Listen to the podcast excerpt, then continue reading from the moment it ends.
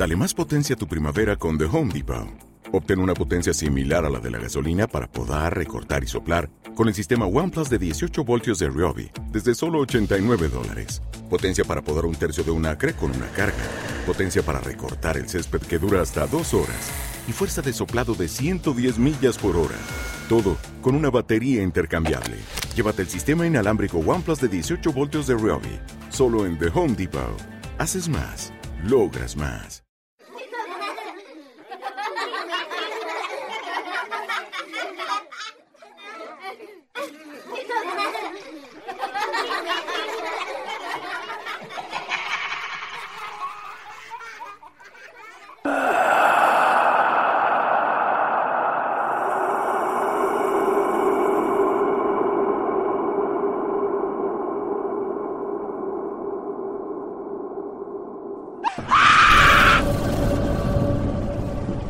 Escúchame.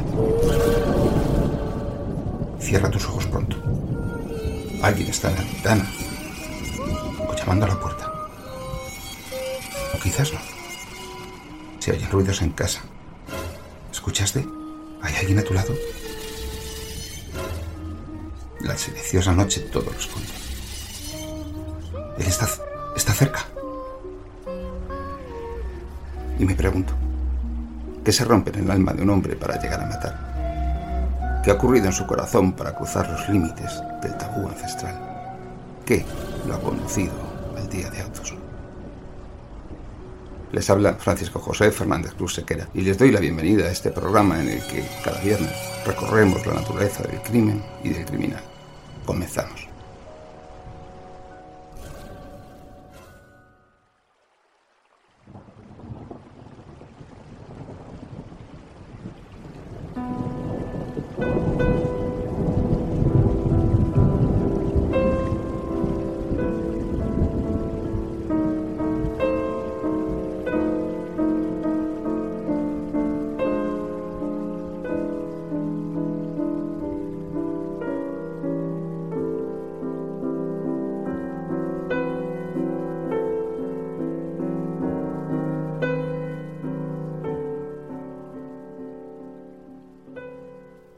Buenas noches y bienvenidos a un nuevo programa de El Día de Autos.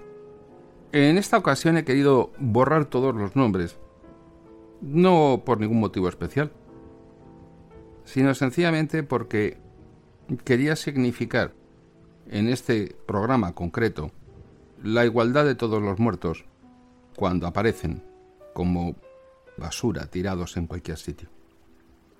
La sociedad necesita en ocasiones dotar a la muerte de cierta estética. Ha aparecido hasta una profesión como es la tanatopraxia para que el muerto quede más bonito, para que le cause menos impacto a los familiares, esté más sonrosadito. La sociedad necesita huir, esconderse de la muerte y a veces hasta de la vida. Hay también muertos en vida. Cuatro mil cadáveres 4.000 cuerpos, 4.000 personas que una vez tuvieron un nombre, están en las morgues españolas sin identificar. Entre ellas hay 8 o 9 niños, no piensen ustedes que es tontería. Montones de personas aparecen en los vertederos de basura, descuartizados o sin descuartizar, arrojados como residuos de la vida. Y no sabemos exactamente por qué, pero ocurre con mucha frecuencia en el levante español. Es algo que no tengo una estadística concreta, pero es la impresión que he recibido después de muchas lecturas y de muchas noticias. Y en el programa de hoy he querido subrayar ese anonimato de la muerte. No tienes nombre, no importas a nadie. Y por lo tanto, no tienes identidad, no eres nadie. Un ejemplo ha sido el famoso caso de la chica de Porvó, que se ha identificado en fechas no muy lejanas, después de décadas. Y todo el mundo tiene una historia detrás. Afectos, frustraciones, éxitos, placeres, fracasos, dolor, sufrimiento, vida, infancia. Pero la vida es muy compleja y los que la han vivido intensamente y de verdad, como dicen, creo que era un aforismo chino, Ojalá vivas tiempos interesantes, que es casi una maldición. Y hay gente que, que no se sabe muy bien cómo. Un día está uno arriba y el siguiente está abajo. Y parece que has tenido hijos o familiares o padres o hermanos, pero un día te borran de la lista de los suyos, por uno u otro motivo, incluso sencillamente porque se van muriendo, y dejas de ser alguien para los demás. Siempre digo que las personas somos un terreno sentimental que viene definido por nuestra relación para con los otros. Somos los hijos de, los padres de, los hermanos de, los compañeros de, los vecinos de, los amantes de, los maridos de, las mujeres de. Y a medida que vas dejando de ser todas esas cosas, pierdes grandes rasgos de tu identidad.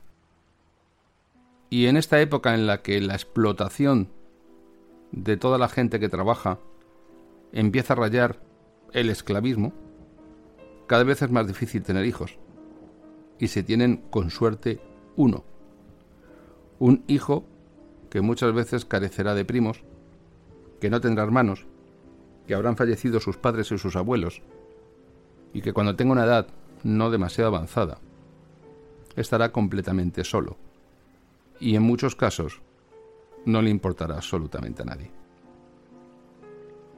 Asistimos con frecuencia al hallazgo de personas a las que nadie echó de menos, pero que aparecen momificadas en el sillón de su casa delante del televisor. Murieron de cualquier cosa, pero murieron afectados por esa inmensa pandemia del mundo moderno que es la soledad. En esta historia de hoy me llama la atención cómo los hijos denuncian la desaparición del padre en noviembre, cuando el padre había desaparecido en agosto. No parece que fuera un trato muy intenso.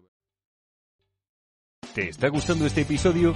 Hazte fan desde el botón apoyar del podcast de Nivos. Elige tu aportación y podrás escuchar este y el resto de sus episodios extra. Además, ayudarás a su productor a seguir creando contenido con la misma pasión y dedicación. En Sherwin Williams somos tu compa, tu pana, tu socio, pero sobre todo somos tu aliado, con más de 6.000 representantes para atenderte en tu idioma y beneficios para contratistas que encontrarás en aliadopro.com. En Sherwin Williams somos el aliado del PRO.